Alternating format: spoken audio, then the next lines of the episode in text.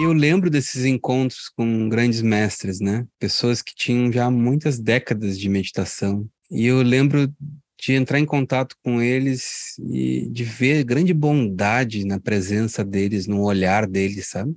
E eu me lembro desses momentos que eu tinha vontade de repetir, que eu ficava meio viciado, assim, de, de entrar em contato de novo com esses mestres, porque eram momentos que eu, quando eu era banhado daquela bondade, daquele olhar compassivo, eu me acalmava. Parece que os problemas da vida, tudo agora, não, agora eu posso voltar para a vida, porque encontrei meu lugar, né? Encontrei um lugar aquecido dentro de mim, um lugar calmo, só pela entrar em contato com a presença de bondade deles.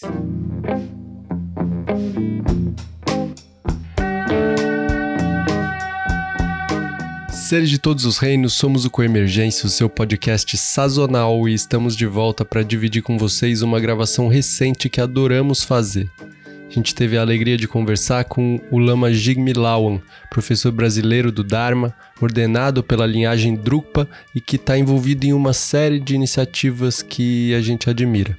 Entre elas, é o idealizador do Instituto de Ciências Contemplativas do Brasil, por meio do qual oferece o programa Kindfulness.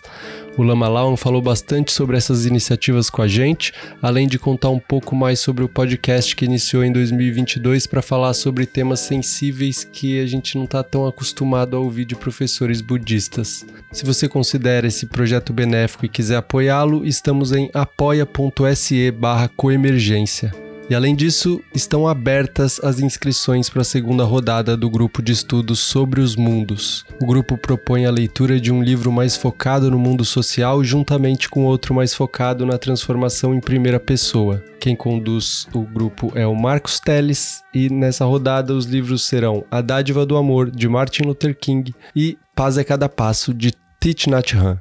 O link está na bio do nosso Instagram ou no nosso site. Bom programa! Estamos no ar, estamos gravando mais uma edição do Coemergência, uma especialíssima edição do Coemergência, recebendo o querido Lama Lawan. Antes de apresentar o Lama, queria só fazer um meia-culpa rápido aqui. Esse, essa gravação que a gente está fazendo era para ser a segunda gravação junto com o Lama. A gente ia dividir esse programa em duas partes. Só que por um deslize incompetência deste que vos fala, eu perdi a primeira gravação em que o Lama contou muito sobre a história dele, a história do encontro dele com, com o Dharma, com o budismo, falou bastante sobre a adolescência, foi muito rico, assim, muito legal. Quem estava comigo era o Marcos, só nessa primeira conversa. Só que vai ficar sendo um privilégio só de nós dois mesmo, de ter ouvido isso. E, essa história do lama, ela está contemplada em algumas entrevistas que a gente pode encontrar por aí e a gente vai indicar aqui na descrição do episódio para que vocês possam ter acesso também. E aí hoje a gente vai entrar em alguns outros assuntos que a gente já tinha previsto para essa, essa segunda rodada de perguntas com Lama Lawan. Então, só apresentando rapidamente a mesa hoje comigo, Guilherme Queda, bem-vindo, Gui. Olá. Alisson Granja também. Oi, gente. Prazer estar aqui com o Lama. Marcos Teles de novo. E aí, pessoal? E agora sim, introduzindo adequadamente, muito bem-vindo, Lama. Uma alegria ter você com a gente de novo.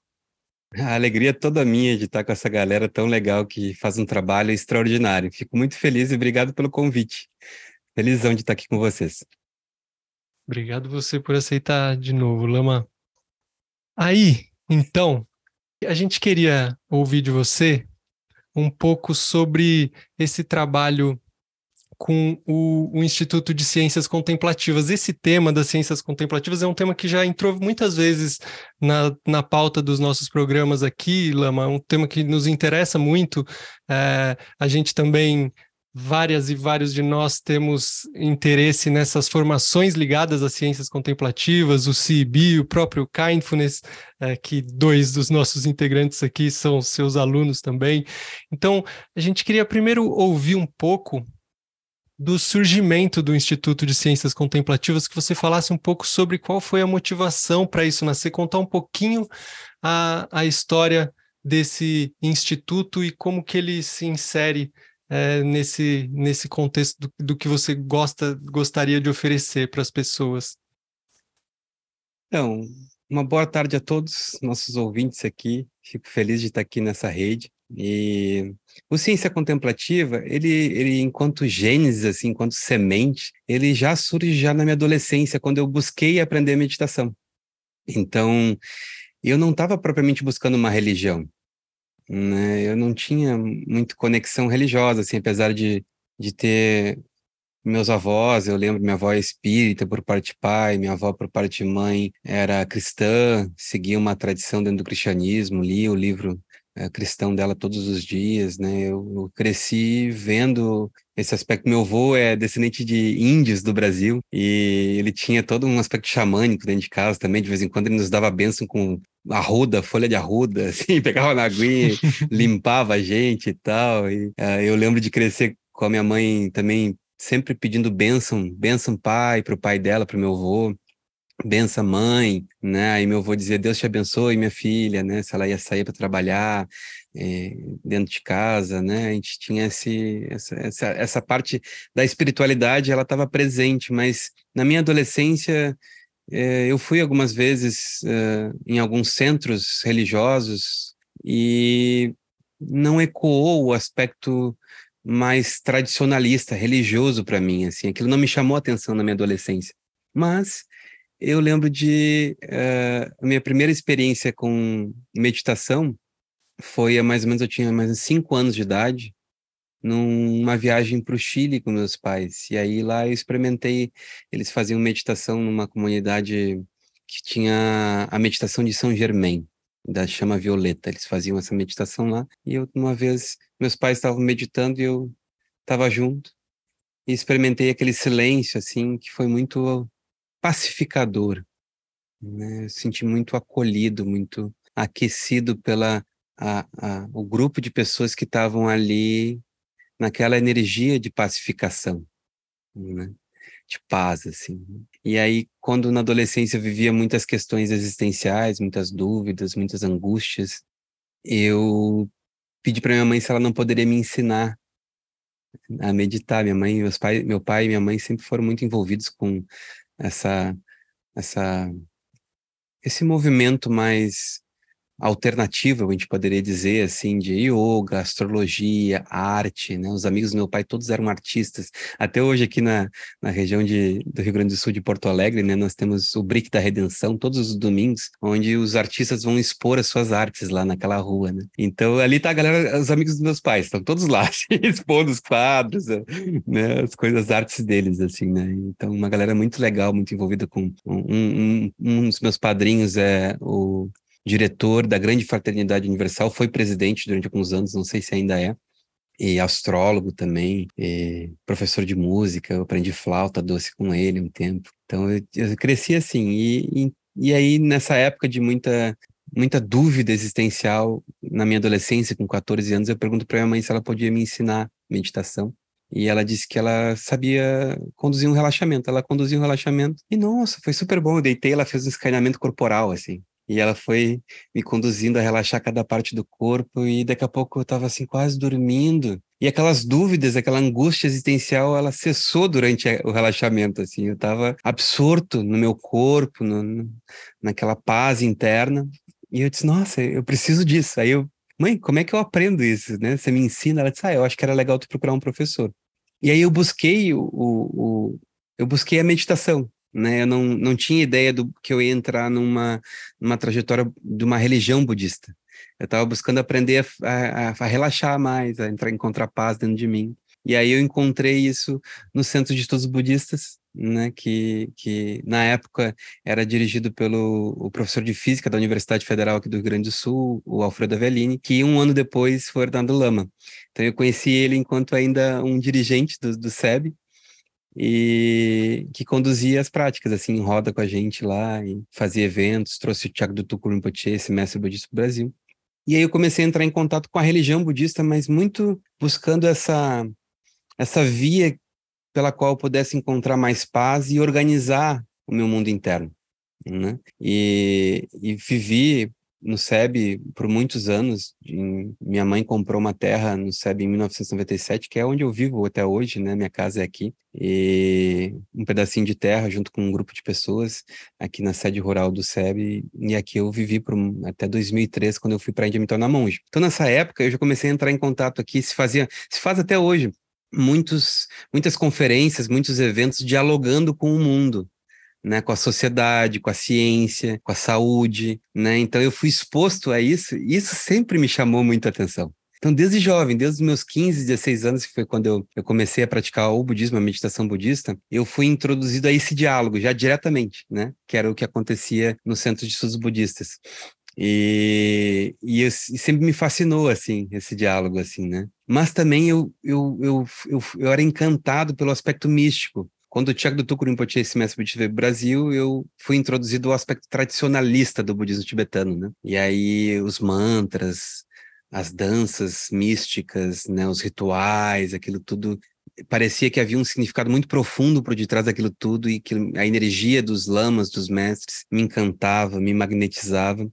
E eu, já muito jovem, ao invés de eu seguir um caminho de fazer vestibular e dar um segmento dentro de uma carreira universitária aqui no Brasil, eu descobri que era possível seguir estudando o budismo de forma acadêmica no Oriente, na Índia. E eu fui para lá e aí me tornei um monge. Vivi num mosteiro é, por cinco anos na Índia, depois eu fui viver no Nepal. Uh, um dos meus mestres de conexão lá, é, que se tornou meu mestre de ordenação como lama, sua santidade Gyalndrupa, pediu que eu fosse viver próximo dele no Nepal. E aí eu me mudei da Índia para o Nepal e, e, fiquei cinco anos no Nepal. Então, cinco anos na Índia, cinco anos no Nepal treinando. Me formei como tradutor do tibetano lá na Universidade de Kathmandu, no Nepal. E nesse período, entre quando eu estava na Índia, uh, o Dalai Lama ele já tinha começado a fazer esses encontros do Mind in Life. Né? E aí eu sempre acompanhando tudo aquilo, assim, né? Muito interessado, assim. Me chamava muito a atenção esse diálogo, né, com o pensamento ocidental, que também era um diálogo que falava muito a, a, língua do Ocidente, a minha língua, né, a língua das pessoas da minha sociedade, do meu povo, né. Então eu gostava muito desse diálogo, assim, sempre acompanhei e estava atento, via pelas conferências pelo YouTube, mesmo dentro do mosteiro, estava acompanhando tudo aquilo. É, às vezes tinha encontros lá na Indaransala, próximo onde eu vivia, com o Dalai Lama e tal. E eu estava sempre atento, assim. E na Universidade de Katmandu, no Nepal, a gente também tinha cadeiras dentro da faculdade de filosofia e psicologia comparada. Então, era quando havia um diálogo da filosofia budista com a filosofia ocidental, um diálogo da psicologia budista com a psicologia ocidental. Então, a gente tinha cadeiras específicas que tratavam isso. Eram cadeiras, assim, que eu notava que, para minha, as minhas características, aquilo me chamava muito a atenção. Né, eu disse, cara, isso aqui é brilhante, adoro isso, né? Então eu me lembro disso, assim, né? De me magnetizar por esse diálogo. Posteriormente, quando eu concluo uh, essa trajetória no Nepal, o meu mestre, ele então disse que era para mim retornar para o Brasil, representá-lo no Brasil e introduzir essa linhagem que ainda não existia no Brasil, né? A linhagem Drupa, a linhagem dos dragões, dos yogis dragões. E, e assim eu voltei. Aí eu voltei como lama. Ele me, deu, me ordenou, me apontou, né? Ele, ele usa essa palavra graduação, né? Então ele graduou, me graduou como um lama dentro da tradição, da tradição Drupa me capacitando como um professor do Dharma, né, para poder transmitir essa tradição no Brasil e ajudar as pessoas que estavam com interesse dentro da meditação budista, né? E aí eu vim. Só que quando eu vim, eu percebi que essa tradição dos Himalaias, que é uma tradição muito profunda, mas também muito complexa, onde os monges eles dedicam suas vidas o dia inteiro, né? As vidas, os anos das vidas deles a prática do Dharma. Então, é, há uma complexidade dentro dos rituais, dentro do, do, tempo de retiro que eles ficam, dentro do treinamento, né, tradicional, assim, que era uma coisa que não correspondia bem à conjuntura aqui no Brasil. As pessoas não podiam deixar de trabalhar, não podiam deixar de suas famílias para poder se dedicar tanto tempo à prática né? E aprender todos os rituais, a fazer tudo aquilo. Eram poucas pessoas que talvez tivessem aquela disponibilidade. Então já aí eu já comecei a, a, perceber que eu tinha que, de alguma forma, ajustar toda essa tradição linda e profunda para que ela pudesse ser palpável e praticável para essas pessoas que se dedicavam segunda a sexta, no mínimo, se não a sábado, ao trabalho, né? Saíam cedo, antes das oito da manhã, para trabalhar, voltavam de, de tarde ao anoitecer para casa, tinham família para cuidar, então não tinham tempo para se dedicar a aprender toda a tradição, todos os rituais. E então eu comecei a, a, a já olhar nessa direção e tentar fiz uma tentativa de, de buscar muito a essência desses ensinamentos do Dharma, que são muito práticos na vida de qualquer pessoa, né? O Buda ele não criou uma religião, o Buda ele sentou em silêncio e ele observou a vida. E é daí que os ensinamentos vieram. E aí se criou a partir dessa visão de Buda sobre a vida, sobre como a vida é, a partir da observação refinada da mente, se criou muitas, a gente pode dizer assim, estruturas de como se habituar com essa visão, muitos métodos que eh, se misturavam muito com a cultura da Índia, depois se misturaram com a cultura do Japão, da China, da, do Tibete, dos Himalaias, né, do Butão, e, e aí se criaram uma, se, foi se criando aos poucos, de fato, se estruturando uma tradição uh, simbólica, religiosa, né, uh, a partir do silêncio de Buda. Isso eu acho muito interessante, né? A partir de um silêncio surge todo um universo de símbolos e toda uma vasta literatura, né, que forma o corpo de uma tradição muito importante, uma das religiões mais importantes do mundo, né? E então o ciência contemplativa ele surge nesse momento, quando eu, eu, eu vou voltando para o Brasil e eu começo a traduzir esses ensinamentos para o dia a dia das pessoas. Como é que eles poderiam aplicar, treinar a mente deles, que fosse funcional, que fosse útil no dia a dia, nos desafios do, do mundo, né? É, posteriormente, eu comecei a ver que uma galera estava buscando, como eu buscava no início, eu não buscava uma religião, eu buscava um método de organização interna, um método que me pacificasse. Então, um monte de gente é, ia nos centros budistas, né, ou nos retiros que eu oferecia, e eles não estavam buscando, tipo, que eu brinco, né, Samyak Sambuddha, né, em sânscrito, a iluminação perfeita e completa né? Eles não estavam buscando esse nível de purificação do karma e cessação de samsara, da existência condicionada. Eles estavam buscando um pouquinho de paz, assim, né? Então, se organizar dentro. E eu percebi isso muito rapidamente, que havia um número grande de pessoas que estavam buscando esse tipo de ajuda, né? E aí eu comecei a falar para essas pessoas. E um dos meus amigos que me acompanhava lá no Nordeste, é um professor universitário, o Hugo, ele já fazia alguns anos que ele queria aprender uh, a técnica de mindfulness. E aí ele disse para mim: Nossa, os cursos são todos na região de São Paulo, né? Toda a região de São Paulo, Rio, nesse eixo. E não tem nada aqui no Nordeste na época, ele falou. E aí eu disse, é verdade, né? Conversando com ele, pensando sobre isso. E ele disse, Lama, por que, que você não oferece? Aí eu disse, mas eu, é, meu, o meu eu sou a, a, eu tenho propriedade no aspecto da meditação budista, né? Eu não, não estudei ciência, né? Não estudei é, a meditação a partir de uma visão científica, né? E ele disse, mas Lama, eu, eu já estudei no nível acadêmico esse lado de pesquisa científica. Não é isso que eu estou buscando aprender, estou buscando aprender meditação. E o senhor fala muito bem de meditação. né? O senhor tem propriedade nessa área, o senhor treinou aí por muito tempo, né? Mais de uma década. E ele insistiu para mim, eu disse, não, não sei bem, porque como é que tem que adaptar a linguagem e tal. E ele, não, não, eu te ajudo né? Aí eu disse, tá, então tá, vamos fazer. Aí eu disse, como é que faz, né? É um evento não religioso, não conhecia ainda, né? Como é que... Ele disse, não, isso aí a gente... A única coisa que o senhor tem que ter é uma apostila e fazer um coffee break.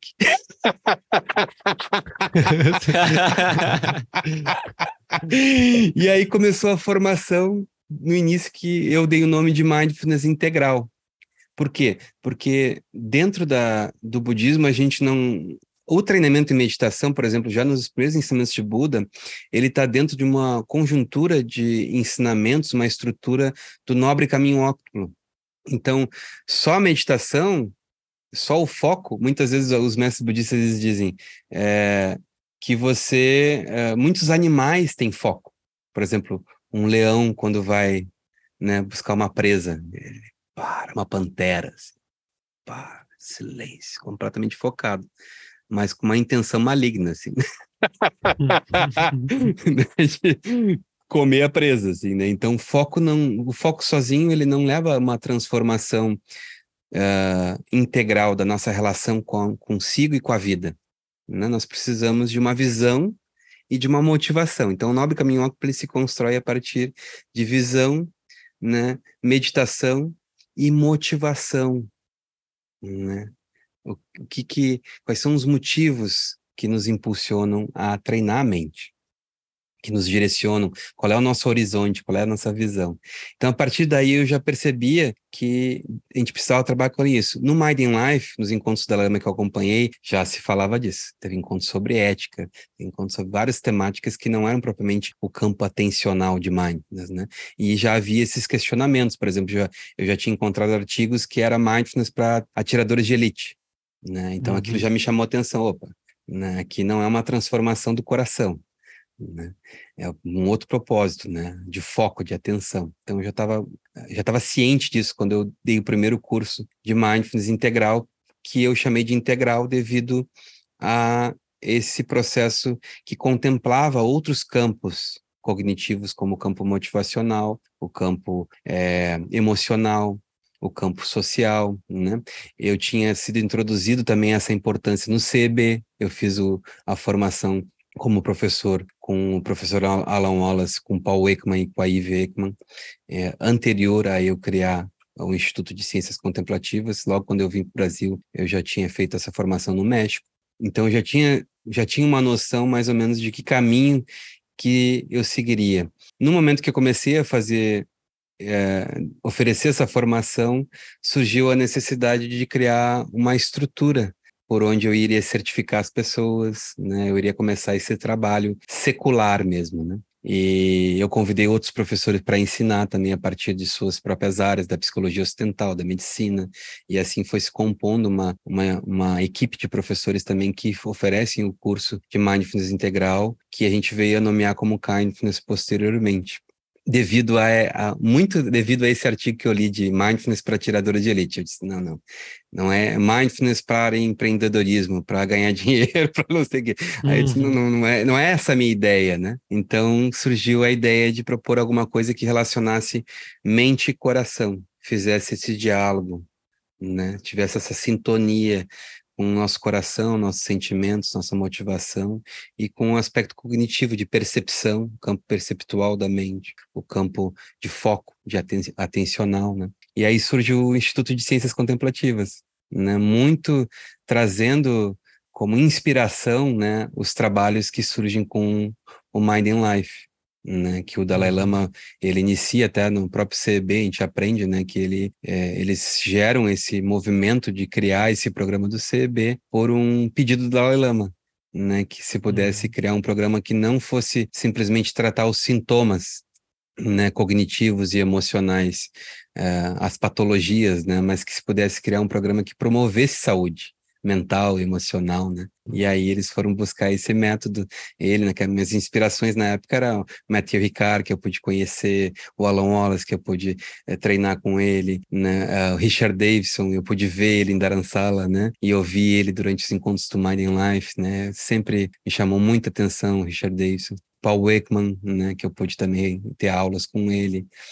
E essas foram minhas inspirações, e aí se abriu um campo através deles de conhecer outros nomes de referência, né?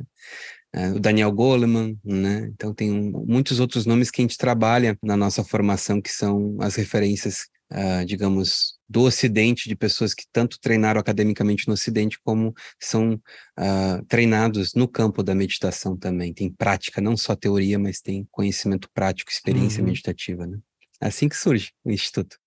Maravilha. Eu queria te perguntar, Lama, é, o, o, papel do Instituto é o papel de oferecer a formação ou também tem um aspecto da ciência envolvido, assim, de fazer, produzir ciência? Essa é uma aspiração sua? Inclusive, você comentou sobre o Richard Davidson. A gente já discutiu aqui algumas vezes, mas tem uma fala dele que me toca muito, que é de ele falar que, na medida em que eles foram fazendo ciência, ele é um neurocientista, né? Em que esses cientistas foram estudando o impacto dessas práticas contemplativas sobre a mente e o bem-estar, ele faz essa comparação, assim como os cientistas que trabalham para apontar a emergência climática, por exemplo, eles se, os cientistas como ele, os neurocientistas estavam olhando para isso, eles também se, se veem como ativistas do bem-estar. O Richard Davis falando, eu me vejo como um ativista do bem-estar, assim como os, os, cientistas climáticos são ativistas do clima, nós nos vemos desse jeito. E, uhum. e me parece que é um pouco isso também, né, Lama, o seu, o seu trabalho, assim, e a sua aspiração. E eu queria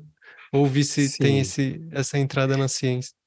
Com certeza. É, por exemplo, como eu não, eu não me formei como um pesquisador é, e um cientista, essa não é a minha área, né? Minha área é a meditação. Dentro da formação, eu, eu, digamos, a gente poderia dizer no mundo acadêmico, eu sou um especialista na meditação, né? Nessa área, principalmente prática, né? De, de, enfim, próprio budismo faz com que a gente pratique muito.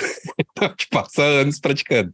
Né? Então, a gente tem essa experiência de praticar, não só de estudar pelos livros o que é meditação, a gente senta para olhar a mente. Então, tem uma diferença quando você senta para olhar a mente você observa como é que a sua mente opera. É diferente de você ler sobre uma abordagem que trata da operação da mente, né? Você vê a partir da própria experiência, em primeira pessoa.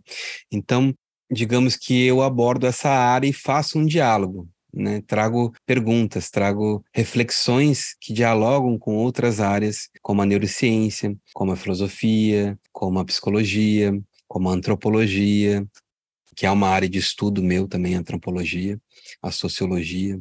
E eu vejo, por exemplo, uma coisa que, que me chama muito a atenção é que que me inspirou foi um estudo, talvez vocês já tenham ouvido falar, que é sobre a felicidade, um estudo que durou mais de oito, dez décadas, né? Começou com um cientista e passou para outros depois. Tá rolando ainda. É, tá rolando ainda, né? Então, que descobriu que um dos elementos centrais para a felicidade é as nossas relações. Né? Então, no programa de Kindness pelo Instituto de Ciência Contemplativa na formação, uma das áreas centrais de trabalho, entre as cinco áreas que a gente trabalha, é a ciência relacional, que a gente chama de ciência relacional, né? o campo socioambiental. Né? Então, nossa relação com o nosso próprio corpo físico, com a nossa saúde física, nossa relação com o meio onde a gente vive, com as pessoas, é um campo de estudo e trabalho que eu considero central. Por exemplo, para quem faz meditação, a, a gente escuta várias pessoas dizendo os obstáculos meditativos, né? Então, às vezes a meditação não vai bem. Às vezes não há foco, muita agitação. Geralmente a agitação, ela é um conteúdo que diz respeito às relações que a gente está tendo durante o dia, né? Então, às vezes a gente pacifica as relações, a gente senta para meditar de novo e, nossa, é uma maravilha. então, é super importante essa área. Então, é uma área meio inédita, assim, que não tem... Ainda não, não vi outros programas que, que incluem isso como um tema de estudo dentro de suas formações, e eu considero isso central, e me inspirei a partir desse artigo que tratava sobre a felicidade, né? E aí, o que acontece? Como eu não sou, não tenho essa propriedade, essa formação dentro da pesquisa científica, é, tem outros professores na nossa equipe que têm então a gente trabalha e eu fico tão feliz assim. Uma das minhas alunas que se formou dentro do Kindness, ela é a neurocientista Daniele, e a Daniele, ela está nos Estados Unidos e agora nos últimos dois anos ela trabalhou dentro do Health Minds, né? Inclusive o Ciência Contemplativa ele aparece na página do Health Minds lá do Richard Davidson, né? Então ela, ela tem esse diálogo, ela tem essa proximidade com com os, todos os, os, as pessoas que fazem parte junto, junto com o Richard Davidson lá do Health Minds. E ela está lá no, nos Estados Unidos até hoje, assim, né? E, e, ela é uma das instrutoras. Ela, hoje, ela, antes ela dava aula presencial aqui no Brasil, quando a gente iniciou, mas hoje ela, ela dá as aulas de lá né? E, uhum. Online. Então, ela, a partir dela, a gente já fez alguns trabalhos, né, de coletar dados, principalmente nos retiros que a gente faz na formação, né? A gente fez até um retiro que o próprio Alisson, acho que fez talvez duas vezes, uma vez com certeza, mas fez 21 dias com a gente, né? E foi duas, Alisson? Quantas vezes? Isso, foi uma, não, foi, foi uma vez, um retiro de 21 dias, lá tá em certo. Pernambuco. Uhum. Então, foi bem no iníciozinho do, do, do ICC, do, do Instituto. É, a gente começou ali, o, o retiro, acho que foi o primeiro retiro que a gente fez de 21 dias de uma forma já dentro do aspecto da formação mesmo. Né? Então, a, a Daniela já pediu para a gente coletar dados.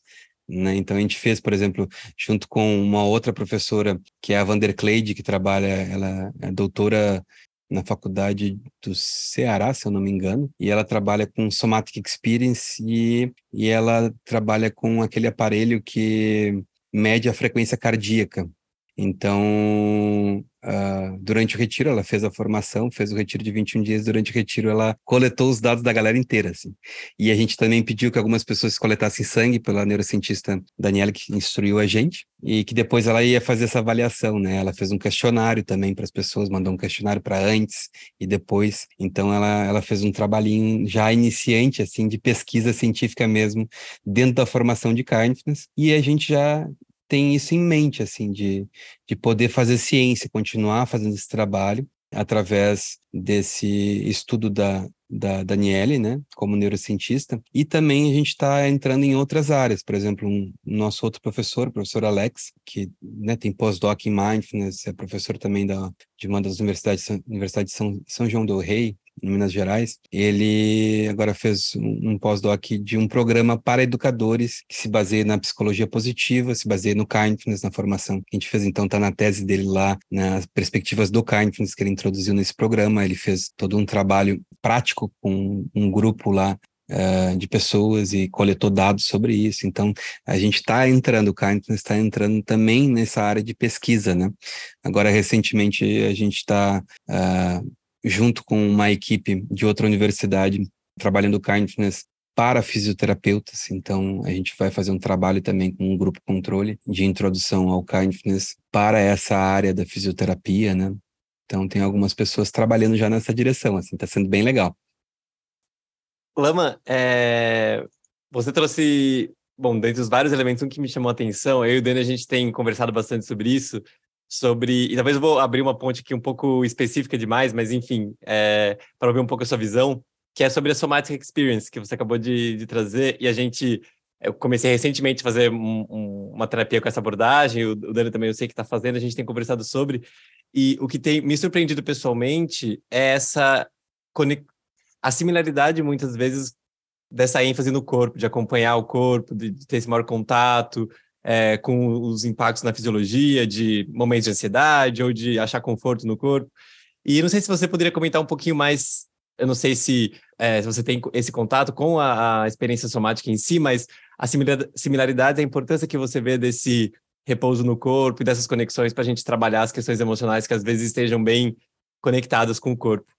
Então, eu tive a oportunidade de ouvir a professora Vandercleide no módulo dela, na formação dela, e também eu a convidei, quando a gente fez os retiros de 21 dias, eu convidei ela para falar para as pessoas a partir uh, da visão dos, da, do Somatic Experience, uh, dialogando com a meditação, com os processos meditativos, com as sensações do corpo, que é muito interessante, porque tem muitas coisas que a gente sente no corpo durante a meditação, formigamento, né? Às vezes dá umas tremedeira, tremedeirazinha e tal. E, e, às vezes é, o meditante em si não sabe bem o que, que é. Na tradição uhum. do budismo tibetano, a gente chama isso de distúrbio de lung, né? De energia. Uhum. Né? E aí tem toda uma lente que vai olhar isso de um outro lugar, mas ela abordou a partir da, da biologia do corpo e dos processos que se fala, né, do conhecimento da, da Somatic Experience. Então, ela que teria a propriedade de falar sobre isso, hum. mas quando eu ouvi, eu achei muito interessante a relação do sistema simpático, do parasimpático, do nervo vago, né? Tem todo um conhecimento biológico e quando a gente começa a meditar, começa a respirar e começa a mudar a frequência cardíaca, esses sistemas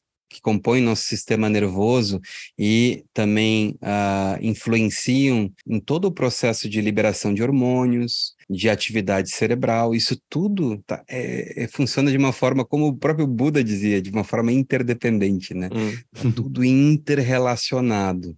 Uhum. Então eu lembro de ela de ela comentar sobre isso assim de uma forma muito clara a partir da visão do Somatic Experience. Essas aulas elas acontecem no, no Instituto de CC, então convido a todos. Eu né, eu fico sempre muito feliz que, que a, a doutora Van der Kleid se dispõe né, a estar tá com a gente e está ensinando isso de uma forma muito legal, muito clara.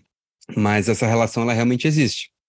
Num nível experiencial, né, dentro da, da minha área assim de contemplação, eu sinto que o corpo é como se fosse um eixo muito importante para a mente. Né? E a mente, ela tem uma relação é, direta com o nosso sistema emocional. Então, os gatilhos emocionais geralmente são gatilhos mentais, né? ou perspectivas já que estão presentes no inconsciente, como memórias muitas vezes genéticas, que fazem o corpo reagir a uma percepção de ameaça. Então, percepção de ameaça. Há uma percepção, a mente percebe. Por exemplo, de confundir, um exemplo que é muito clássico no budismo também, e às vezes eu vejo no diálogo com a ciência também sendo é, trazido, né? Confundir uma corda por uma cobra. Então, quando a tua mente percebe a cobra, teu sistema reage de um jeito. Agora, se tu olha num segundo seguinte, não, é uma corda. Aí teu sistema reage de outro jeito. é muito interessante observar isso, né?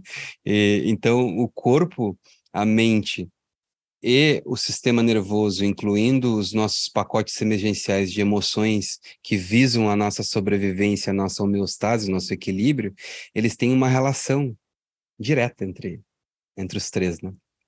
Então, na medida que você vai acalmando o corpo, você vai ritmizando a respiração, sistema respiratório, vai equilibrando o batimento cardíaco e, portanto, a pulsação sanguínea, né, o bombeamento sanguíneo para o corpo.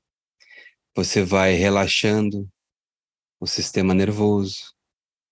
Você vai sinalizando ao cérebro que está tudo bem, que está seguro, que acalma.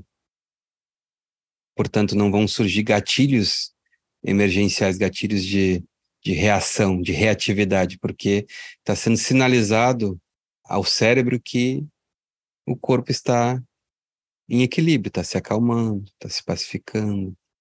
Há um autocuidado, né? há um autoacolhimento, há autocompaixão. Então, isso tudo vai ajudando a regular o sistema de uma forma integral, a gente poderia dizer até mesmo holística, porque na medida que nós conseguimos fazer uma autorregulação interna, no a nossa relação com o meio, com o mundo, com as pessoas, também é, é perfumada pelo nosso equilíbrio, pelo nosso, pela nossa organização interna, nossa regulação interna. Então, a gente poderia dizer que ocorre um, um equilíbrio holístico, assim, ou seja, holístico no sentido de integral com as redes de relação da vida também, né? E isso eu acho muito legal. Isso pode iniciar pelo corpo, né? O Buda, ele, ele, ele percebeu isso, né? Muitas outras tradições perceberam a importância. Por exemplo, às vezes a gente não está bem, a meditação não está não tá andando bem também por algum desequilíbrio físico, né? hormonal, isso é uma coisa que dentro do instituto a gente, quando a gente vai ajudar alguém, né, tá, tá acompanhando alguém no programa de kindness, por exemplo, no programa de 12 semanas de kindness, a gente vai também fazer um questionário com a pessoa, né? Como é que tá o teu sistema hormonal, né? Porque às vezes é um desequilíbrio físico. Você tá tomando algum medicamento? Hum. Como é que tá a sua alimentação? Ah, mas eu vim aqui aprender sobre meditação. Tipo, o que, que, tem a ver com a pizza que eu como? Uhum, uhum.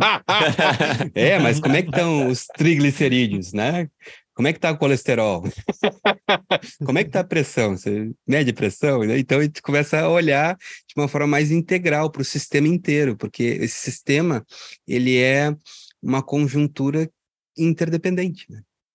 Então, tu, cuida, tu descuida de, um, de uma coisa, esse descuido ele tem uma interferência num, num, num outro sistema, ou no sistema nervoso, na atividade cerebral, né? no campo emocional. Então, a gente tem esse olhar, assim.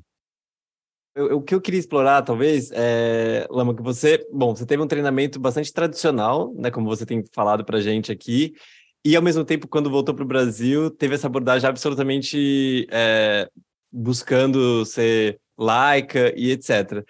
E dentro desses dois âmbitos existem os retiros, né? E, e é, você mesmo trouxe no Brasil, na vida contemporânea, é muito difícil a gente se imaginar tendo a possibilidade, poucas pessoas talvez tenham essa possibilidade de fazer um retiro mais longo e tal. E aí a gente queria explorar um pouco a sua visão sobre isso, assim, a importância de, dos, dos retiros, desses períodos mais intensos de prática, ou como a gente poderia trazer para o cotidiano a paisagem do retiro, alguns aspectos que surgem no retiro que são importantes a gente contemplar na vida cotidiana, mesmo que a gente não consiga entrar formalmente é, em um retiro. A primeira coisa que me vem em mente com a tua pergunta, me vem a imagem que eu já tive em três momentos na minha vida de ver um senhor idoso e duas senhoras idosas, em diferentes circunstâncias. Eu lembro de ver um senhor idoso e uma senhora idosa nos Himalaias, com um olhar assim de muita paz profunda. Mas eles eram laicos, pessoas laicas. Não eram religiosos, não eram monges, não eram professores de meditação, nada.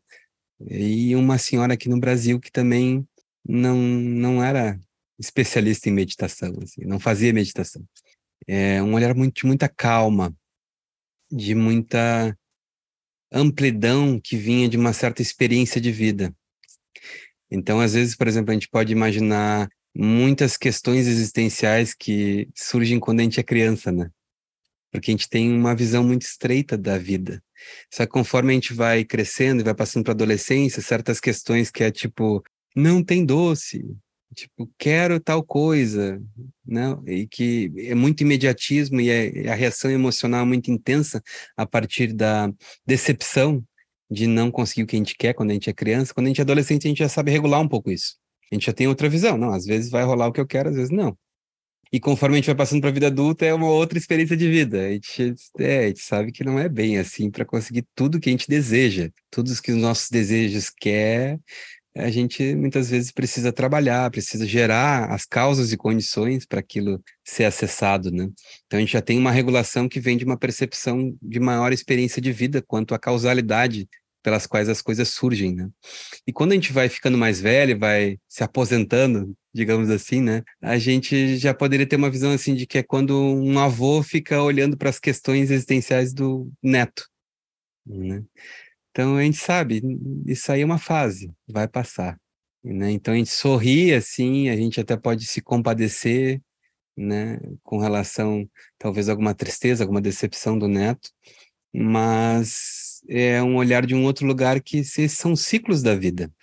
Outros movimentos vão vir. Então, depois de algumas décadas de vida, a gente tem um olhar assim, bem mais amplo com relação às experiências transitórias da vida.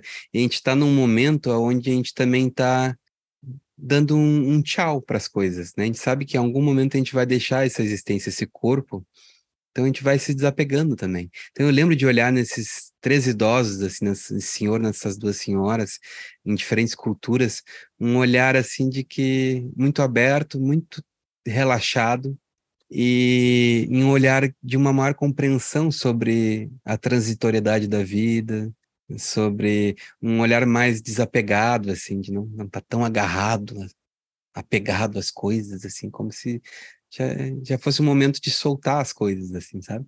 E havia muita calma ali. Então, essas pessoas, elas não eram especialistas de meditação, elas não eram praticantes de meditação, mas elas já tinham esse olhar muito, muita calma. Eu me lembro de chegar aqui, era uma senhorinha do interior do, aqui do Rio Grande do Sul, eu bati um papo com ela, ela Parecia que eu estava falando com uma mestra dos Himalaias. Assim.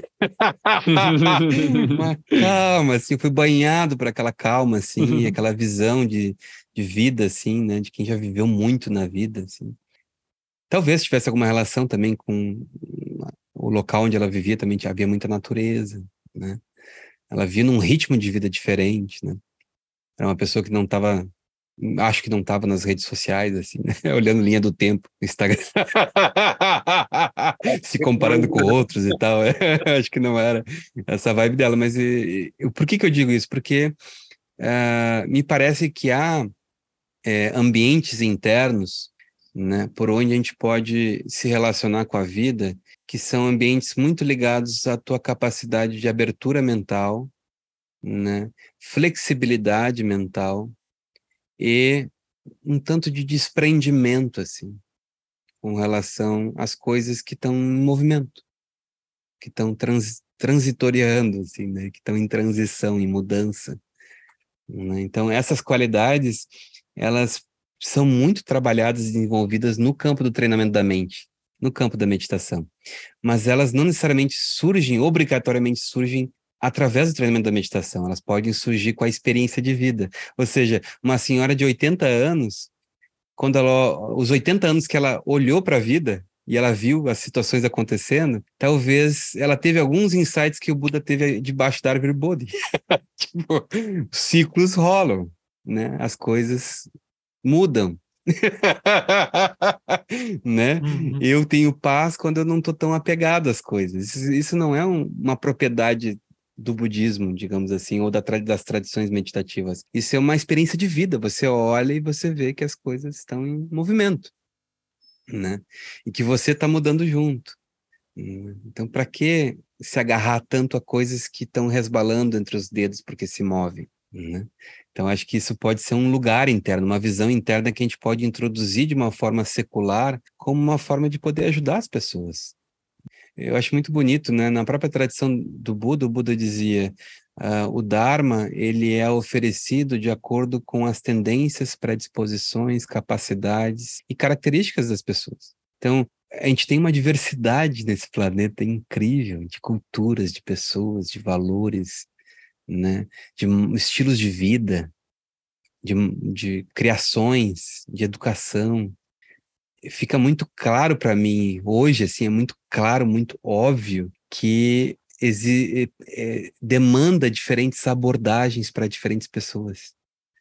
Né? Por exemplo, eu noto que para algumas pessoas você abordar, tentar ajudar elas ensinando meditação, não ajuda. Isso é uma constatação. Gostaria eu que meditação ah, servisse para todo mundo? Sim, eu gostaria, uma coisa que ajudou muito e tal, mas não serve.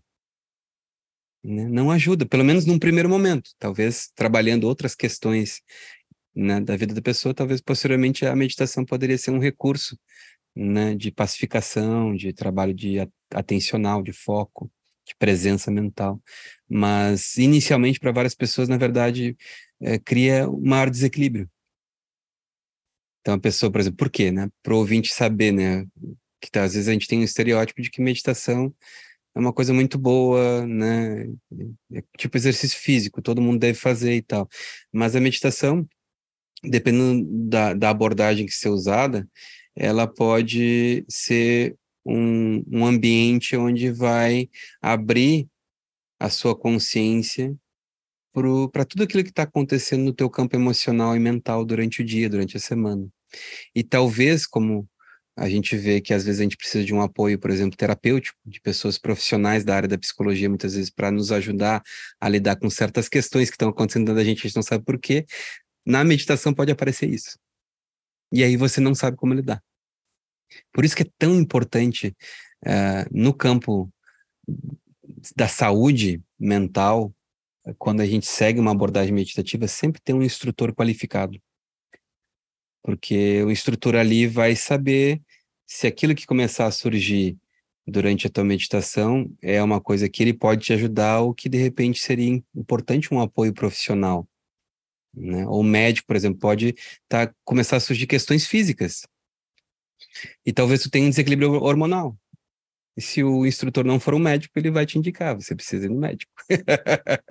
né? Fazer uma avaliação, ver como é que está tua, tua, uh, uma avaliação hormonal, ver como é que estão tuas vitaminas, como é que está tua pressão, é, né? fazer uma avaliação. E, ou talvez algumas questões mais traumáticas, como no Somatic Experience trabalha, né? Talvez seja necessário uma abordagem dentro do campo da saúde emocional, da saúde mental, com profissionais dessa área que possam te ajudar nesse momento. Então, eu acho muito legal é, esse trabalho em conjunto que a gente pode ter com questões existenciais que muitas vezes nem existiam na época do surgimento dessas tradições meditativas. A gente vive outros tempos, numa velocidade bem diferente do século passado, digamos assim, né? Uma velocidade que é a velocidade da máquina, da internet, dos dados, né? Das informações, o bombardeamento de informações, né? que trazem outras questões emocionais e psicológicas desses tempos, né? Acho bem importante esse trabalho integrado, né? Vamos, queria emendar assim a pergunta do Gui junto com a sua resposta e dar sequência nesse nesse papo. Mas eu penso assim, é, praticar no Ocidente tem algumas dificuldades, digamos assim, que seria o tipo de rotina que a gente tem, por exemplo, o nosso afastamento, sei lá, de como a gente produz o nosso alimento, um modo de vida um pouco alienado, sabe, um pouco abstrato demais, ambientes muito barulhentos, enfim. Então, mesmo que a pessoa, eu entendo totalmente o que você diz, né, de que a única abordagem possível não é fazer retiros e coisas do tipo.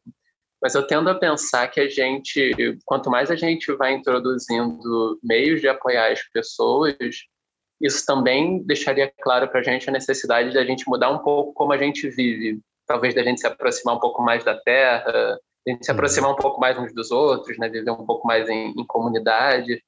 É, você percebe isso você percebe, é ótimo, porque você já está presumindo que você concorda, né? Mas isso surge de alguma maneira quando você faz essas abordagens de, de ensinar o kindness, por exemplo, esse tipo de necessidade que nos apontaria um pouco para o mundo social, digamos assim? Com certeza, com certeza. É, no kindness, a gente trabalha não com propósitos, com a, com a transferência de propósitos já prontos para as pessoas. Não? A gente não diz assim, agora estabeleça esse propósito de vida, porque esse é o melhor. Por quê? Porque eu percebi e se percebe nos estudos que uh, a nossa energia se movimenta em direção a algo a partir de uma pulsão. A gente precisa despertar interesse, motivação, né?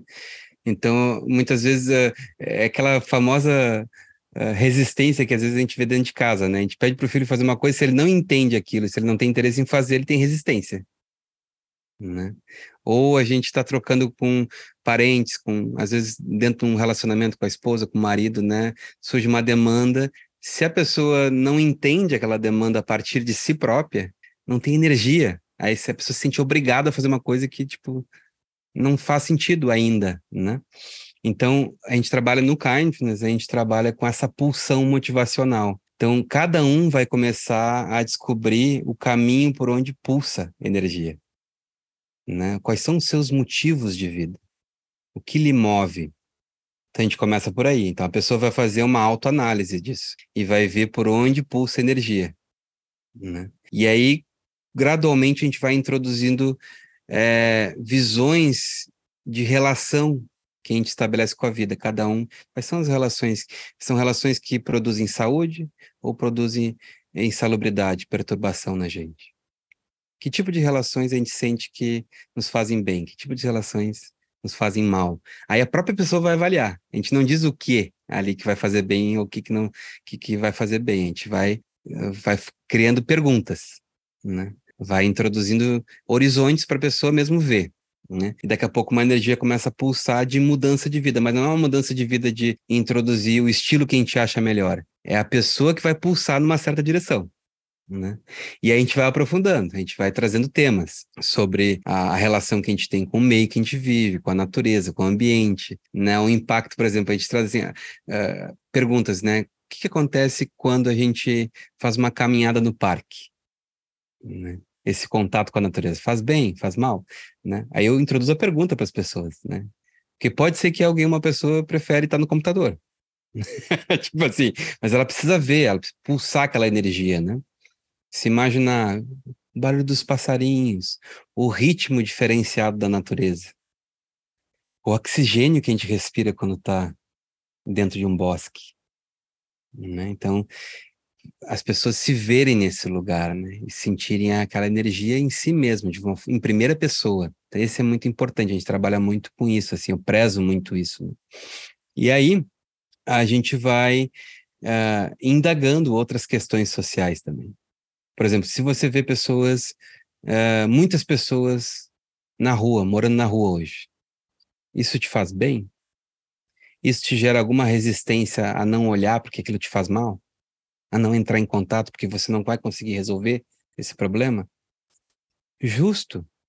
Mas existem políticas públicas que podem ajudar a resolver. Então, talvez a nossa nosso posicionamento enquanto a criar demanda para que se estabeleça, né, se executem políticas públicas que vão ajudar essas pessoas, criem uma rede mais saudável. Onde você está numa rede mais saudável, você se sente mais saudável. Né? Porque somos seres de relação. Isso não é religioso. Então a gente começa a trazer essas reflexões, assim, né? dentro do kindness para as pessoas começarem a contemplar a partir de si mesmas o que, que seria um melhor estilo de vida para cada uma delas em sua diversidade, em suas diferenças, né? Então isso é muito importante de a gente é, entender que de fato existem pessoas muito diferentes da gente, mas essas pessoas também estão dentro da rede existencial. Então a, a rede tem impacto nelas. Então, trazer essas reflexões de rede para elas faz com que elas se vejam na rede e aí comecem a descobrir a energia que pulsa a aspirar que a rede também se equilibre, a rede também esteja saudável, iniciando por um, uma micro-rede, que é a rede dentro de casa. Então, se as pessoas dentro de casa não estão bem, se as relações não estão bem, se o ambiente não está um ambiente saudável, isso tem impacto na sua saúde. Quando isso impacta a sua saúde de uma forma negativa, o que, que você tem a oferecer para o seu trabalho, para o mundo, para a sua família, se a sua saúde não estiver bem? Saúde mental, emocional e física. Então, eu acho muito legal também, por exemplo, cuidado com a saúde, muitas vezes, é visto por algumas pessoas mais extremistas dentro do movimento uh, espiritual como egoísta, né? cuidar da própria saúde. Às vezes até algumas pessoas dizem, não, você tem que cuidar dos outros, né? Esse movimento egoísta de cuidar de si. Mas eu não vejo assim, no Kindness a gente não trabalha assim, porque é, muitos dos problemas do mundo surgem porque a gente não está bem. E aí o que a gente tem a oferecer nas nossas relações é confusão. a gente não está bem mentalmente, emocionalmente, fisicamente. Então, cuidar de si faz com que você esteja melhor. E quando você está melhor, as relações que você estabelece com a sua família, no seu trabalho, com outras pessoas, vai melhorar a qualidade também. Não quer dizer que você vai se tornar um Gandhi, né? Só porque você está melhor na sua saúde. Mas começa daí, porque é muito difícil você ter qualquer pensamento compassivo se você não está bem. É muito difícil. Então, cuidar de si, né? Encontrar um estilo de vida que seja saudável para você, que seja saudável para a sua família, para as pessoas próximas a você, é um primeiro passo. Depois a gente vai naturalmente podendo ampliar isso, trazendo reflexões de rede, né? que incluem o meio ambiente, a sociedade. Então a gente segue nessa via dentro do Kindness. E a questão dos retiros, eu acho muito interessante é, constatar que é uma coisa que muitos dos meus professores de meditação é, já diziam, que não é tanto a, a quantidade de tempo, por exemplo, da prática que você faz, mas é a qualidade e a frequência. E eu nunca, eu sempre fui assim, não, agora vou parar de comer porcaria. E oh, parava bruscamente. Né? Então eu tinha essa mesma perspectiva com meditação. Não, agora eu vou fazer retiro de três anos. Eu vou fazer, me tornar um monge. Tipo assim, de uma hora para outra, mudança total, uhum, drástica, uhum. assim, né? E, e, eu já ouvi eles dizer, não, né? Às vezes a gente faz algo estica demais a corda e a corda arrebenta. Você não consegue dar continuidade. Começa pouquinho a pouquinho, com qualidade, mantém uma certa frequência.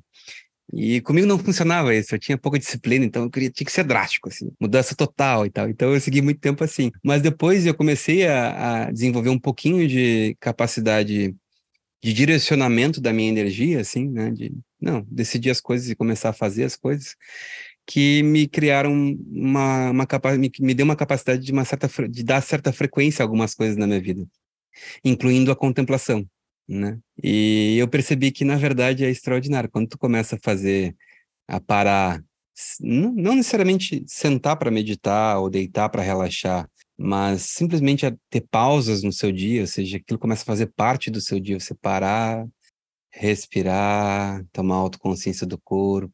E aí, desse lugar de maior equilíbrio interno, você olhar para o seu dia de novo e contemplar o seu dia, com certa frequência, isso tem um impacto muitas vezes é, maior do que um retiro de uma semana, de um mês, de três meses.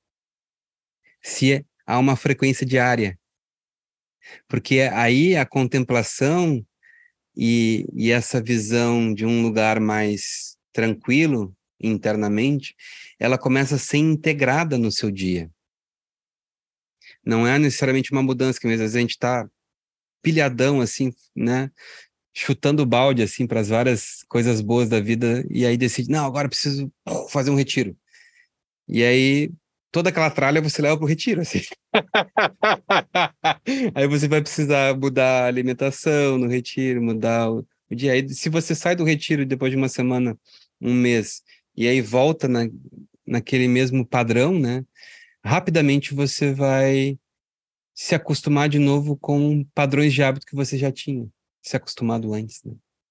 Então, o melhor é, é, conseguir integrar no dia é, recursos que te gerem saúde. Esse é o melhor, assim, integrar, fazer aquilo fazer parte do dia, assim, tipo caminhada.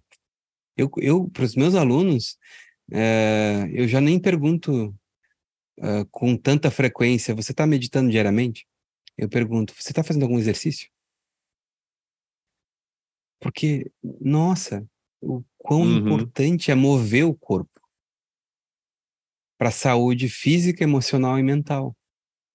Nesses tempos, é, é, algo central você mover o seu corpo, trabalhar o seu corpo, cuidar da sua alimentação, porque, nossa, tudo que a gente compra nas prateleiras do supermercado sem olhar, geralmente você vai ver que tem aquelas letras minúsculas, já desconfia, né?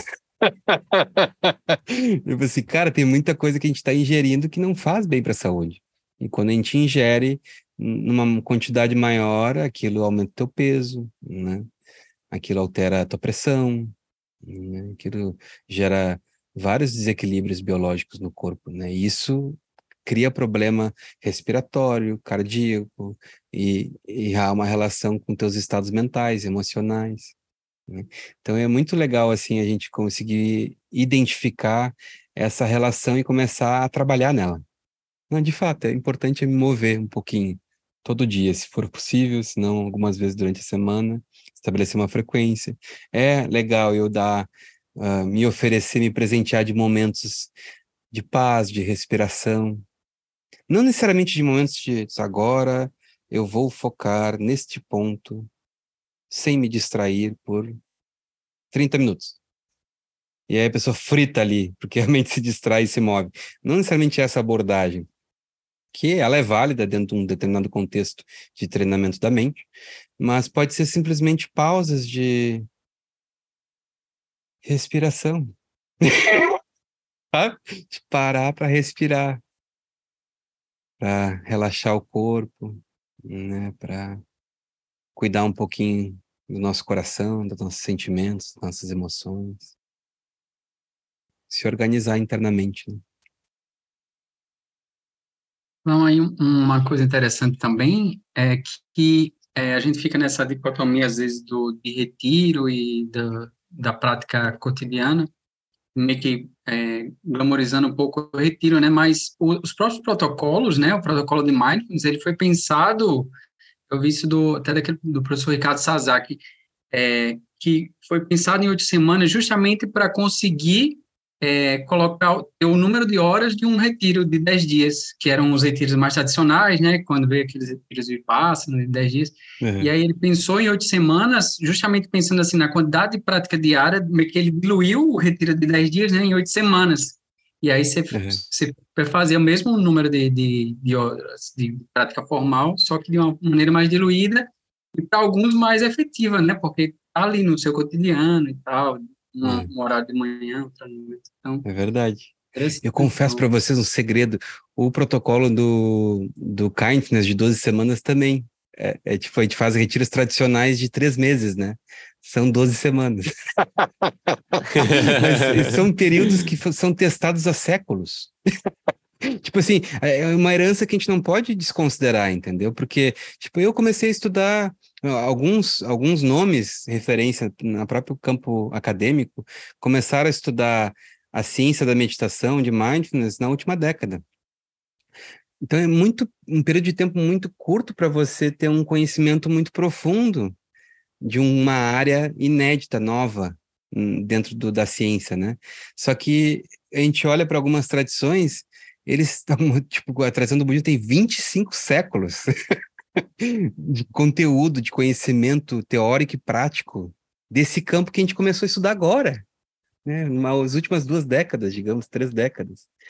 Então, é, seria um, um pouco, eu diria até ignorante, de ignorar, no sentido de ignorar uma, uma, uma ciência da mente que já vem sido testada há muitos séculos. Então a gente precisa olhar para esse lugar também e integrar esse conhecimento dentro dos estudos atuais contemporâneos a partir de outros instrumentos aqui no Ocidente. Né? Eu acho que esse diálogo ele só tem a contribuir um ao outro, né? Uma riqueza que vai se se somando, né? Nesse conhecimento do campo do, dos efeitos da prática contemplativa, né? E continuando sobre o próprio kindness, você falou que começou com, com esse termo, com o termo mindfulness integral, né? E depois, é, hoje você usa mais o termo kindness. E aí eu queria que você explicasse um pouco sobre o porquê do próprio termo, né? Que eu acho, uhum. um, inclusive, uma expressão muito interessante, porque a gente viu que no início você até você colocou dessa ênfase no foco, e eu mesmo percebo que na minha prática, assim, de, como um leigo que, que pratica pouco tempo por dia, assim, é, me parece que para mim faz muito mais efeito, é, e ultimamente eu tenho percebido cada vez mais isso, essa prática que traz uma atitude de, de gentileza e uma atitude de amorosidade, seja comigo, ou seja com os outros. Então tem a, a divisão, né, que a gente aprende no Kindness do, do das práticas atencionais, construtivas e desconstrutivas, nessas né? práticas construtivas, que é essas práticas de bondade amorosa, eu percebo que tem um efeito muito maior na hora, assim, às vezes eu, tipo, fico meia hora, se eu ficar num objeto, numa coisa mais atencional, muitas vezes eu fico devagando muito, e eu percebo pouco, mas se eu fico, assim, 15 minutos só expressando e cultivando esse, essa bondade amorosa comigo mesmo, com as pessoas ao meu redor, para mim isso já traz um efeito assim de imediato. E aí eu, é. eu queria que você explicasse mais sobre isso, sobre a expressão kindness e, e esse diferencial que traz logo do, de entrada, né? É, ela surge com uma experiência que eu vivi quando eu conheci mestres de grande bondade, assim, sabe? Então, eu não tinha treinamento nenhum da mente, eu não tinha prática nenhuma, eu era uma pessoa completamente indisciplinada, perturbada, desequilibrada. Na minha adolescência, assim, pessoa confusa, né? E aí eu lembro desses encontros com grandes mestres, né? Pessoas que tinham já muitas décadas de meditação. E eu lembro de entrar em contato com eles e de ver grande bondade na presença deles, no olhar deles, sabe? E aquilo me chamou muita atenção, não me chamou, não me chamava tanta atenção o conhecimento teórico que eles tinham, uh, não me chamava tanta atenção a atividade né, no mundo, não me chamava tanta atenção é, o lado místico, como eu comentei para vocês, eu não estava buscando uma religião, mas o que mais me chamou atenção é que eu estava conhecendo pessoas boas, assim. Eu encontrei bons seres humanos, assim, eu disse, nossa, às vezes a gente encontra pessoas que estão bem humoradas, assim, né? E aí é legal e tal, bater um papo, tá uma energia boa e tal. Mas eu, nesse, em algumas pessoas que eu conheci nesse campo como professores de meditação, teve alguns que eu imediatamente fui banhado pela bondade deles, assim. E eu me lembro desses momentos que eu tinha vontade de repetir, que eu ficava meio viciado, assim, de, de entrar em contato de novo com esses mestres, porque eram momentos que eu, quando eu era banhado daquela bondade, daquele olhar compassivo, eu me acalmava. Parece que os problemas da vida, tudo, agora, não, agora eu posso voltar para a vida, porque encontrei meu lugar. Né? Encontrei um lugar é, aquecido dentro de mim, um lugar calmo, só pela entrar em contato com a presença de bondade deles, né? E aí isso me chamou muita atenção. Aí eu fui para a Índia, é, me tornei monge. Eu lembro de um, de um momento dentro do mosteiro, onde eu tive muita dificuldade. Eu entrei para uma universidade monástica de filosofia assim pesada budista assim né a gente memorizava os textos e debatia lógica e dialética todo dia, quatro horas por dia de debate, assim. Só que eu não sabia a língua. tipo, eu não sabia falar com eles e vai lá te dizer, nas aulas eu aprendia, tipo assim, três, quatro, cinco, dez palavras no máximo novas por dia, e nas aulas é o que eu entendia era aquelas palavras, de uma hora e meia, duas horas de aula. Tipo, como é que eu tava vivendo uma situação que, tipo, não, não vou passar, né? não vou passar de não sei a língua, né? Então eu sempre ficando muito para trás entre os colegas e, e eu vivia alguns momentos assim de grande autocobrança nesse sentido e de impotência, sensação de impotência, não, não vou conseguir dar conta, né? E eu lembro de um episódio que eu tava meio tristezinho no mosteiro, né? né? Agora não sei como é que é, como é que a gente poderia imagem, fazer, criar essa imagem de um monge triste, assim. um monge budista tristezinho no quarto dele, assim, tipo, sou um bosta, né? assim, não, não vou dar conta, né? E aí eu tava assim nesse momento e eu disse, nossa, eu não consigo acompanhar os estudos, é, tá muito difícil. Eu também não tenho uma grande capacidade de meditação, assim, de, de foco, de atenção, sem distrações. Eu não tinha, não havia atingido esse, essa capacidade, né? Então eu me via muito distante da meta budista, né? De realmente ter um domínio da mente e purificar todos os condicionamentos psicofísicos, né? Eu me via muito distante disso nesse dia e estava sentindo isso como, nossa, eu não, não vou conseguir, não vou, não vou conseguir iluminação. e aí, e não vou conseguir nem estudar aqui filosofia. eu tava nesse ponto, assim. Só que aí eu disse, cara, mas qual é que é o meu verdadeiro é, propósito, né? O que que, o que que me tocou sempre, né? Aí eu disse, posso ser uma boa pessoa. Eu não, talvez não consiga trilhar esse caminho da forma como eu imaginei, né?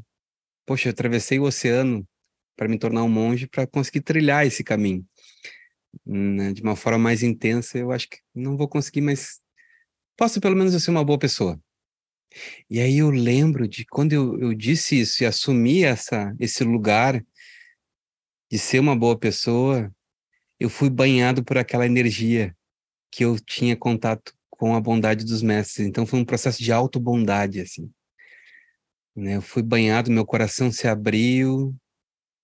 E quando meu coração se abriu, eu me arrepiei, eu senti meu corpo liberando, assim, travas emocionais e físicas. E eu, eu me lembro desse, desse dia, assim, que a minha mente, ela se abriu, ela acalmou. Ficou um oceano calmo. Antes estava um oceano numa tempestade, assim, né? E aí o coração se abriu e a mente se abriu, acalmou. E eu lembro de, de presenciar esse momento onde eu constatei uma mente completamente clara, lúcida, mas calma, como um oceano calmo. Aí eu vi o poder da bondade aí. O poder da bondade, da compaixão, da autocompaixão né? do, da abertura do coração. Né? Isso na tradição budista a gente chama de bodhicitta. É a abertura do coração. Bodhi é a abertura. Às vezes a gente diz despertar, mas também é quando a gente diz em sânscrito de Padma Bud, que é a raiz de Bodhi, né? Bud é quando a flor se abre. Padma, flor de lótus. Então é a abertura quando ela floresce, quando ela se abre. Né? Então, Buda tem essa raiz de abertura. Bodhicitta. Chitta é a mente, só que a mente ela não é o cérebro na tradição do Oriente. A mente é a, a, todo o espectro desse sistema que inclui emoções, sentimentos, energia e percepção, né? Então é a mente-coração, a gente chama.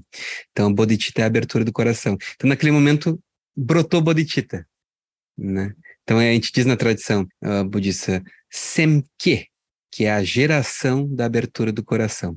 Então no momento que eu fiz essa reflexão ali, pá, Bodhicitta se abriu, o coração se abriu, e aí surgiu uma calma mental, que foi sem esforço, não precisei, sabe, conter a mente, né? Eu não precisei conter a mente para manter foco na meditação, nada. A mente se acalmou. Que era o que eu sentia quando eu encontrava bons seres humanos, assim. A minha mente se acalmava só pela presença da bondade deles, né? É quando a gente, a gente encontra um, aquele nosso melhor amigo ou amiga, aquela pessoa que a gente confia, que a gente se sente seguro, e a gente vê os ombros relaxarem com essa pessoa, assim.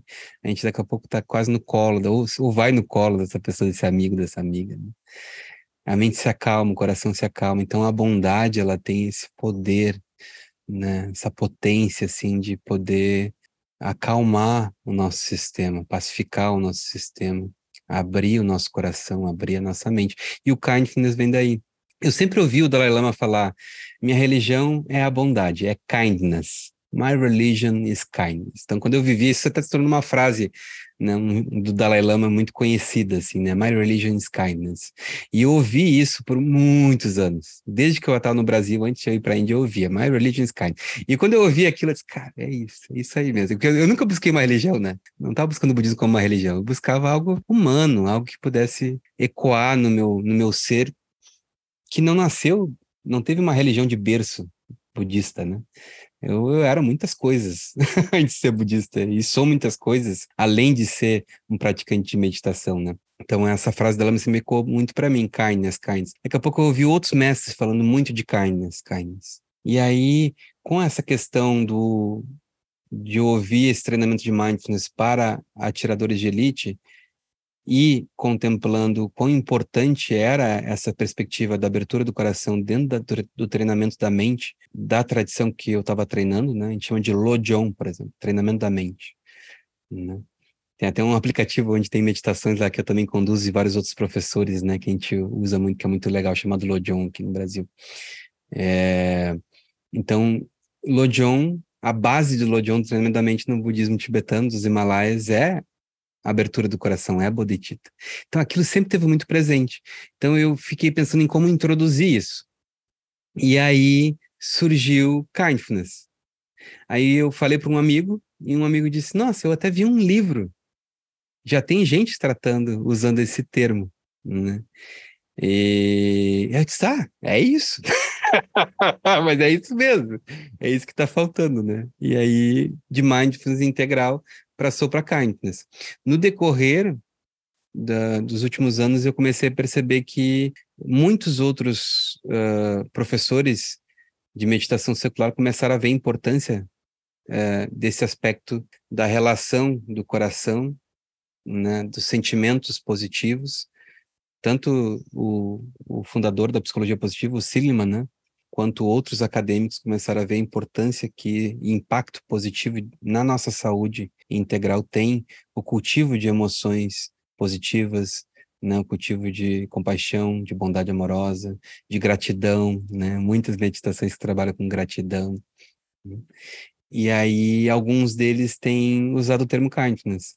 Acho que na Europa, acho que tem alguém, acho que até foi traduzido pela Palas Atenas um livro chamado Kindness, que é um programa que eu nem sabia que existia.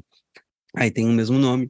É, tem o do Richard Davidson, né, um programa de meditação para crianças que chama Kindness. Então tem outros outros nomes e referências no mundo da contemplação, da ciência contemplativa, dessa meditação secular, que estão usando esse nome para introduzir. No Instituto de Ciências Contemplativas, é, eu entendo kindness, essa palavra, como esse aspecto de bodhicitta, de abertura do coração, né? Então, por exemplo, fullness é o aspecto de presença da mente, que vem de mindfulness, né? Então, aqui é o aspecto de presença da mente. Mas é uma presença da mente-coração. Então, não é a mente, cérebro, foco, sistema atencional, córtex pré-frontal, né? Não é isso. É mente repousando na abertura do coração, presente na expansão do coração. Para onde é que o coração se expande? Para a vida, para a existência, para as redes de relação. Então eu me acolho, eu encolho todo o meu sistema interdependente integral, todas as minhas redes de relação. Eu me entendo como uh, o que o esse grande mestre vietnamita, o Thai Thich Hanh, né, uh, introduziu, que é o interser, essa palavra, né? Então a gente começa a, a, saborear o interser. Então, o coração ele começa a se conectar e se abrir. Então, esse é o aspecto de kind, né? que vem de kindness, da bondade que se reconhece interrelacionada com todos os elementos da vida, né? com o oxigênio, com a natureza, com a terra, com a água. Né? Nosso corpo, a maior porcentagem do nosso corpo é água. é muito incrível pensar sobre isso. Tem outros seres que vivem dentro da gente, né? Então a gente, a gente, a gente não é aquilo que a gente imagina que a gente é, né? A gente concebe como identidade. A gente é muito mais do que isso. Então o coração ele começa a se abrir para isso. Então eu olho o kindness dessa forma, né? Como a união da presença da mente em meio à abertura do coração, à expansão do coração.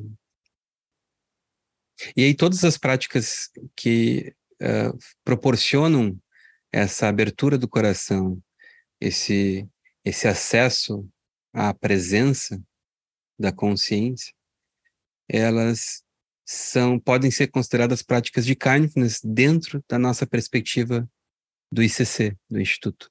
Então a gente não está preso a um protocolo.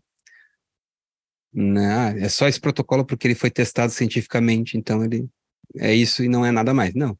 A gente vai conversando com as pessoas, as diferentes pessoas, e a gente vai vendo onde é que elas abrem o coração delas, de que jeito.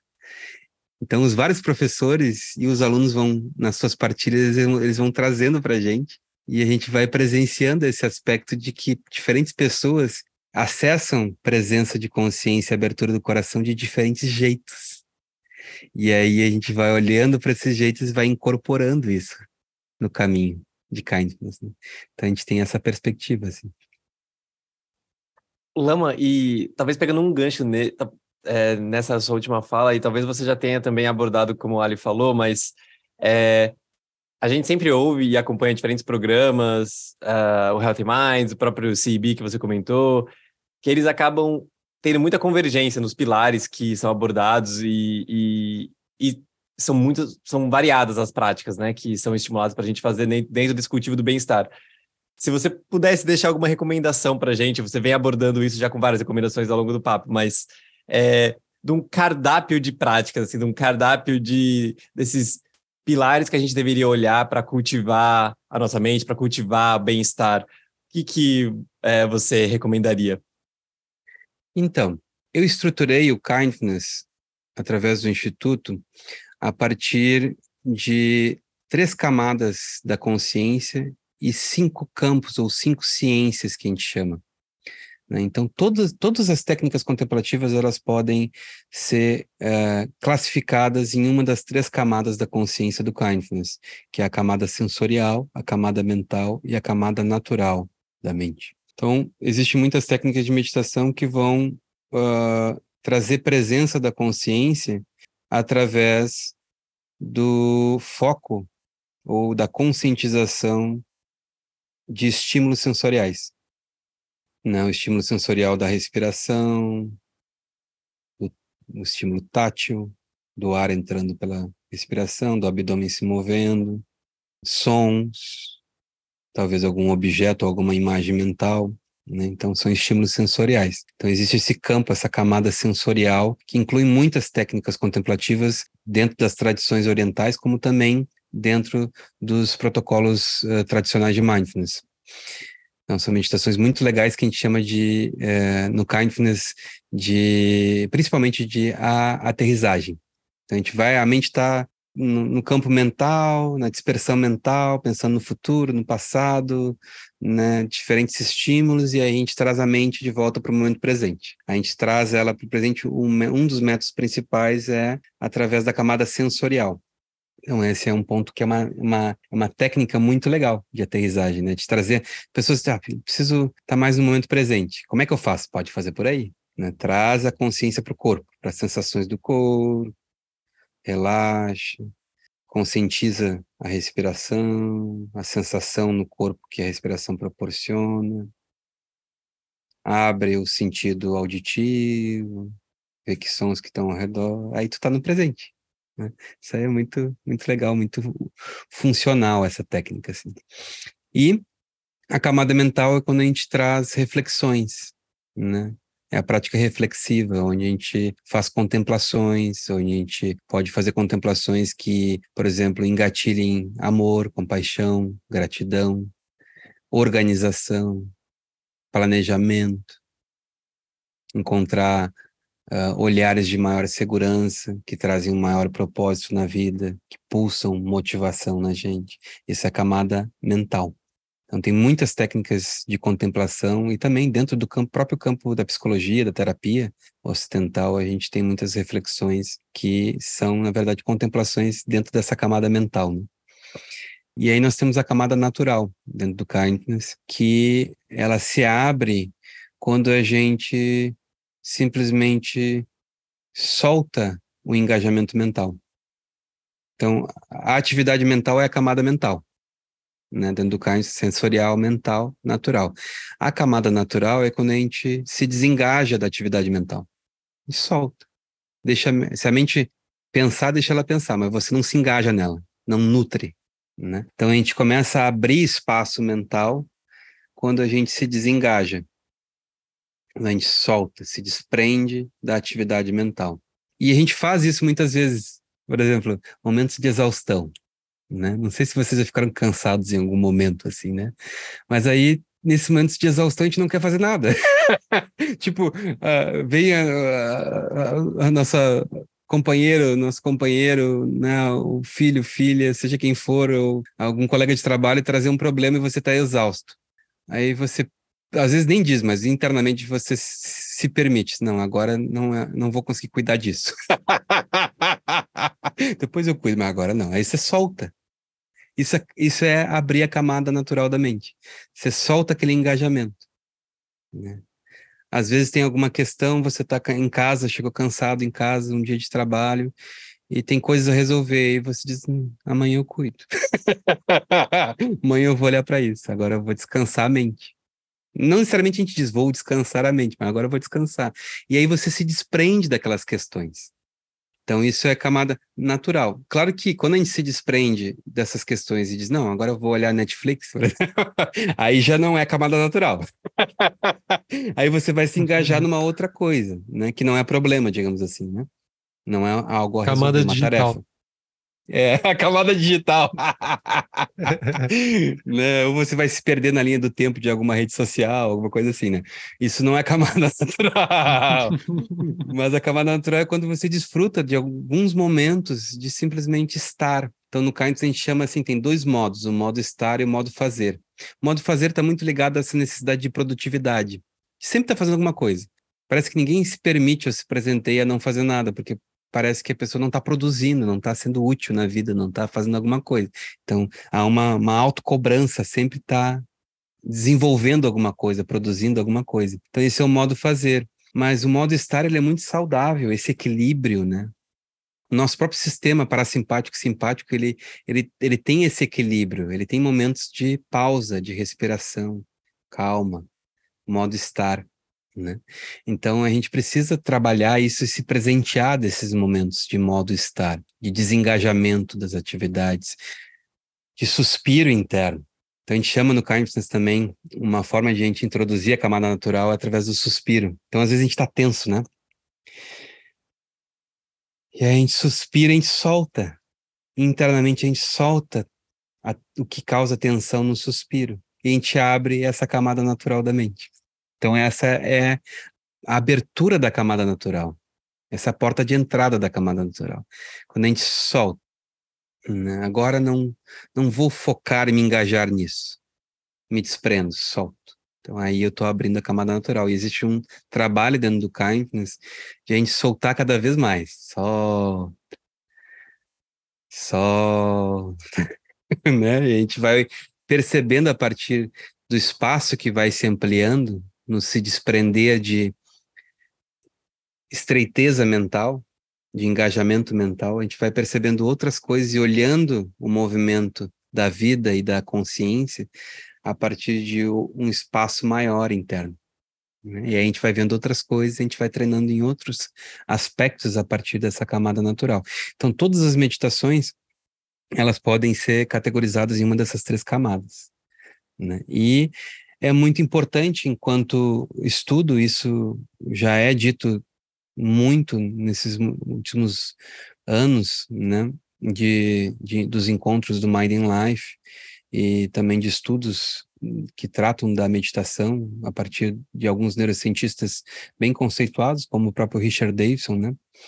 É, a neurocientista Tania Singer, que trabalha com compaixão, né? Uh, a gente vai ver que é, muito importante integrar junto com o trabalho de presença mental, de atenção, do campo atencional, é, o cultivo de emoções e sentimentos positivos. Isso é bem importante. Mas não só isso. Dentro do Kindness a gente percebe o quão importante é não descuidar da qualidade das nossas relações com o meio e com as pessoas. Isso tem forte influência nos nossos estados mentais e emocionais. Portanto, no Kindness a gente trabalha com cinco campos, cinco ciências. A ciência motivacional, a ciência perceptual, atencional, emocional e relacional, ou socioambiental. Então, esses cinco campos são cinco pilares de sustentação do equilíbrio e da saúde do nosso sistema.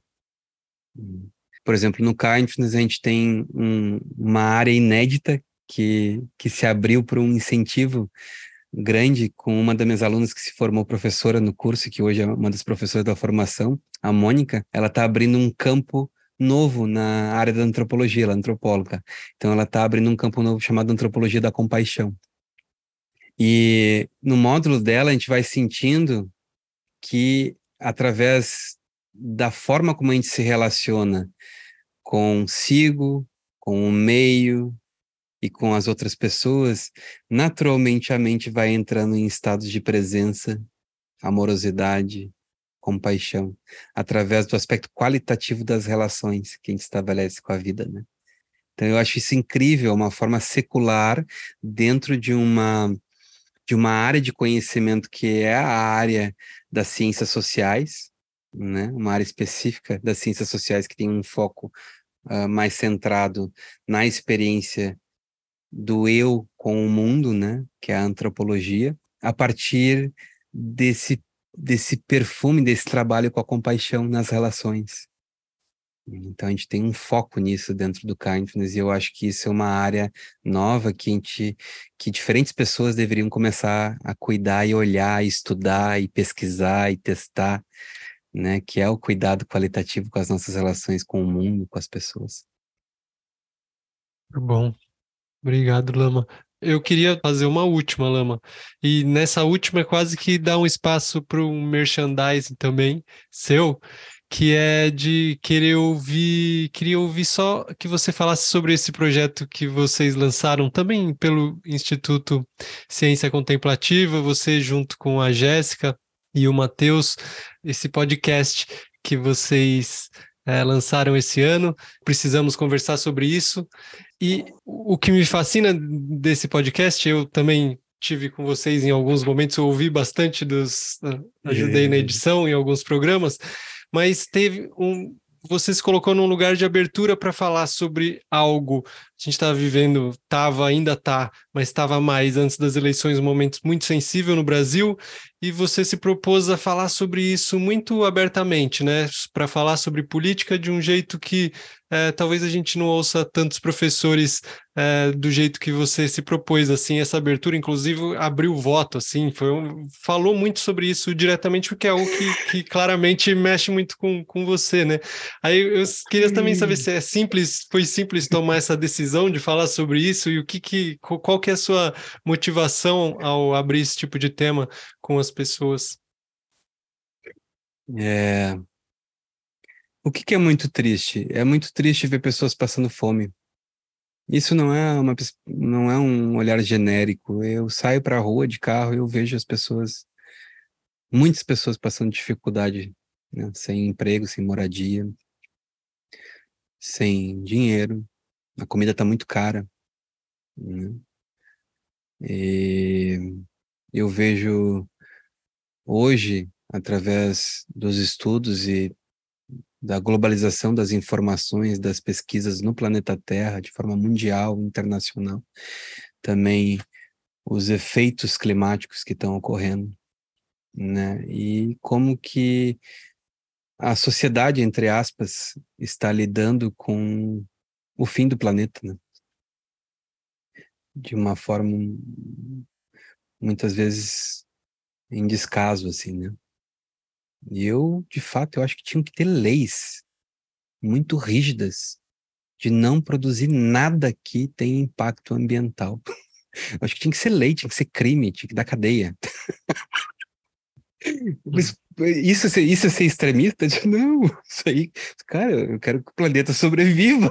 tipo, é tão fácil. A gente, ou a gente preza o capital, a geração de acúmulo de riqueza, de dinheiro que não se sabe bem para quê, as pessoas que, muitos, muitos grandes empresários que produzem tanto lixo e impacto ambiental, muitas vezes é, tem tanto, tanto dinheiro que eles vão morrer aquele dinheiro vai ficar, tipo, é acúmulo de capital que não faz sentido nenhum, assim, além do capital em si, né?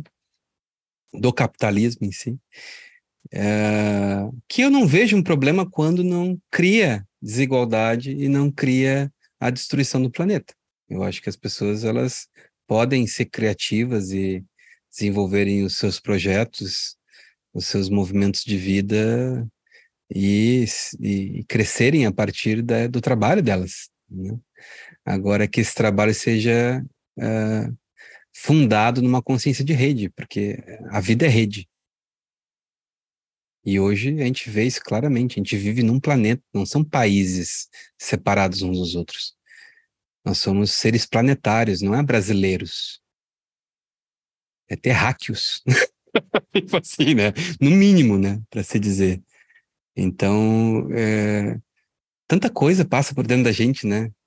E aí, às vezes, eu fico pensando assim, nossa, eu, converso com pouca gente, né? As pessoas que estão, muitas vezes, fazendo cursos com a gente, né? E essa vontade de, de poder falar, assim, não representando o budismo, não representando o movimento da contemplação, da meditação, mas representando eu como cidadão desse planeta Terra, né? Eu acho que cada cidadão, com seus posicionamentos, cria demandas. E é assim que os formatos sociais foram surgindo historicamente, através das demandas, das necessidades que a gente vai trazendo, que cada cidadão vai trazendo e vai formando coletivos que dão mais força a essas demandas.